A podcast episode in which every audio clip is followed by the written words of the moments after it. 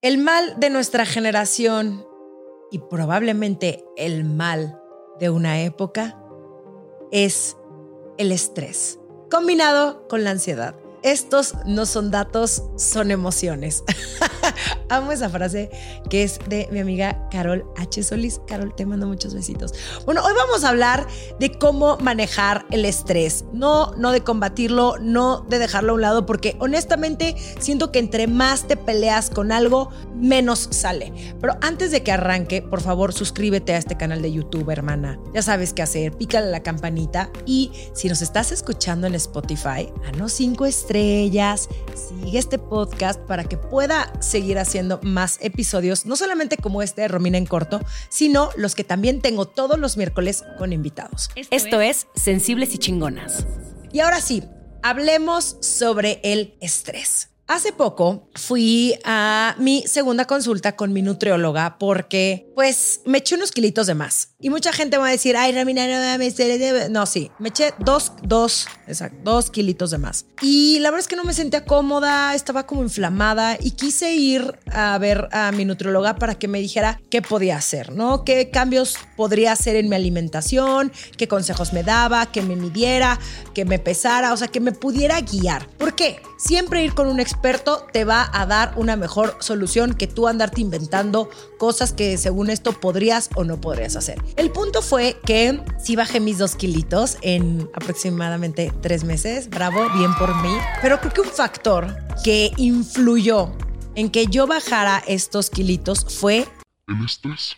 ¿Y a qué se debió? A que me fui de viaje. Y me fui de viaje a Japón y me fui de viaje a Seúl. Y pues ahí dicen que los japoneses son súper estresados y que los coreanos igual, pero pues todo funciona. Viven a toda madre. Yo la verdad no vi tanto estrés. Habrá que preguntarles a ellos, pero la gocé tanto. Me fui veintitantos días con mi hermana a descansar, a caminar, a comer, a comprar. O sea, de verdad fue un break en mi año bastante necesario. Y obviamente regreso y el trabajo se acumula, acumula y se acumula. Y entonces me dice mi nutrióloga, bueno, pero pues ¿qué vas a hacer para combatir el estrés? Y le dije, no tengo idea, porque el trabajo, si sigue así, pues voy a tener que aprender más bien a cómo, o sea, cómo manejarlo, a cómo puedo hacer estos espacios dentro de mi agenda que puedan beneficiarme, y que pueda yo reconectar conmigo. Entonces, bueno, el punto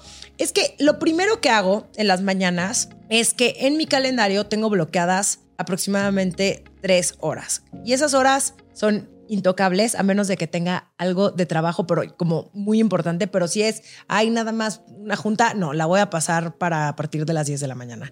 Y me van a decir, Romina, no mames, ¿qué pedo con que empiezo a trabajar esa hora? Sí, ¿por qué? Porque tengo una mañana bastante ocupada, donde hago ejercicio, saco a pasear a mis perros, desayuno, convivo con mi novio, y si es un momento para mí sumamente importante. ¿Por qué? Porque si no, yo a mi novio ya en la tarde, noche, estamos muy cansados, ya no nos vemos, ya es muy difícil realmente la convivencia entonces, mis mañanas son importantes y es donde también planeo todo mi día. Obviamente hay muchas semanas que están planeadas con anticipación, pero en las mañanas es como estas anotaciones de, ok, saco mi WhatsApp, es cuando empiezo a conectarme con las demás personas, qué se necesita hacer hoy, qué se necesita cumplir, etc. Otra cosa que también hago para combatir el estrés es estar en contacto con la naturaleza. Y me vas a decir, Romina, yo no vivo en una montaña. ¿De qué naturaleza me estás hablando? Hay muchos parques muchos parques a los que tú puedes ir y tal vez la gente te vaya a ver como la señora loca, pero hay un término que me gusta mucho que se llama grounding. ¿Y entonces qué es? Quitarte tus zapatos y estar descalzo en la tierra o en el pasto. Esto de verdad tiene múltiples beneficios. Te conecta con el presente, no sé, es que al final se va a oír súper hippie lo que voy a decir, pero es cierto, nosotros somos parte de la naturaleza y entonces sí necesitamos ver verde y necesitamos ver montaña y necesitamos ver un cielo azul, no lo merecemos para tener un mejor bienestar. Entonces, hacer eso inmediatamente va a hacer que, que, que se bajen tus niveles de estrés, que liberes esa ansiedad, no sé, lo recomiendo ampliamente. ¿Qué dije? Dije ver verde. Híjole, qué grosera. No empiecen aquí a hacer como videos para editarlos y hacer sus cosas sucias, ¿eh? Híjole. Bueno, ya, continuemos. Siguiente punto, ejercicio. Es que no, yo no tengo tiempo para hacer ejercicio.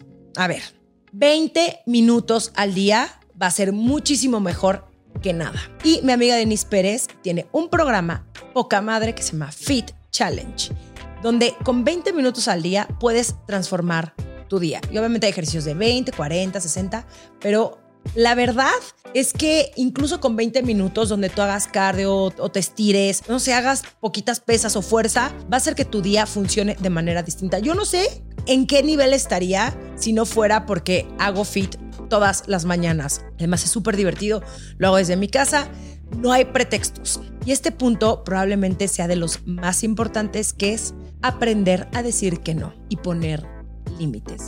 Esto me ha costado muchísimo trabajo y si, si lo hiciera tan fácil, no hubiera tenido tantos burnouts en mi vida, ¿verdad? Pero es que luego, de pronto, me pasa que quiero hacer absolutamente todo. Y que si veo un espacio en mi agenda, un espacio libre, quiero llenarlo con algo. ¿Con qué?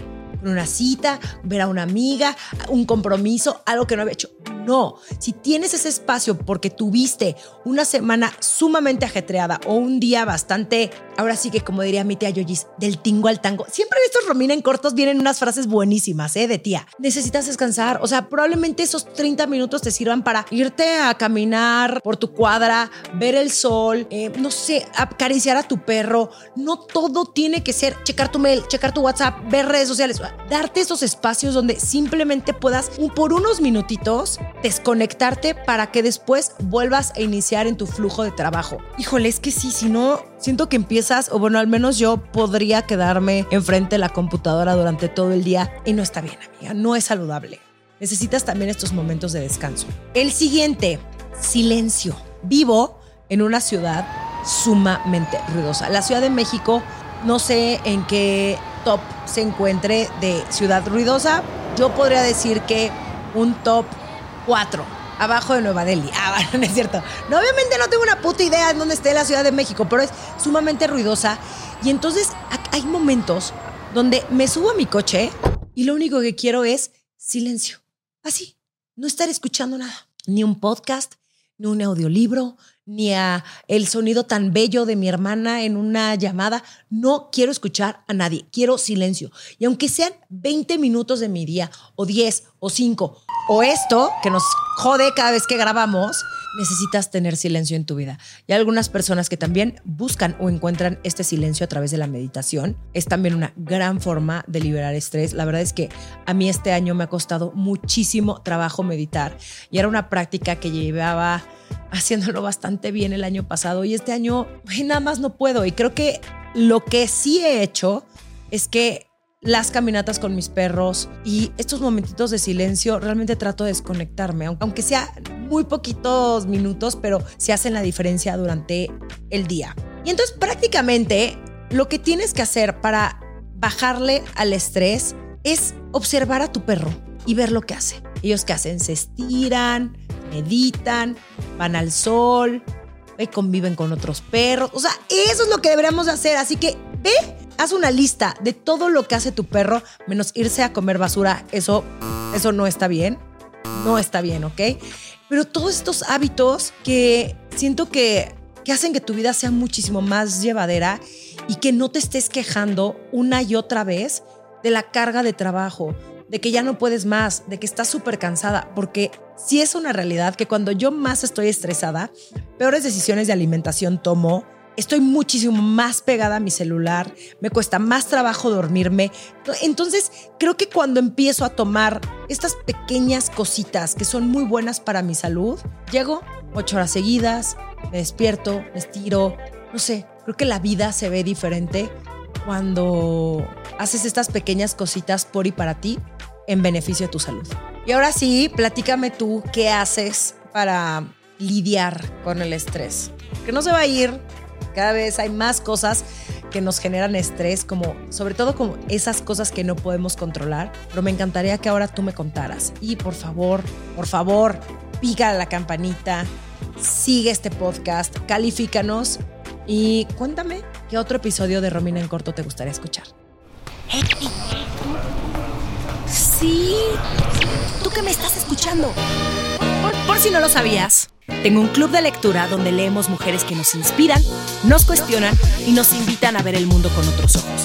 Búscanos en Instagram como arroba el book club de Romina para conocer el libro del mes y también para echar el cotorreo en Telegram. Te invito a que aprendamos las unas de las otras a través de historias.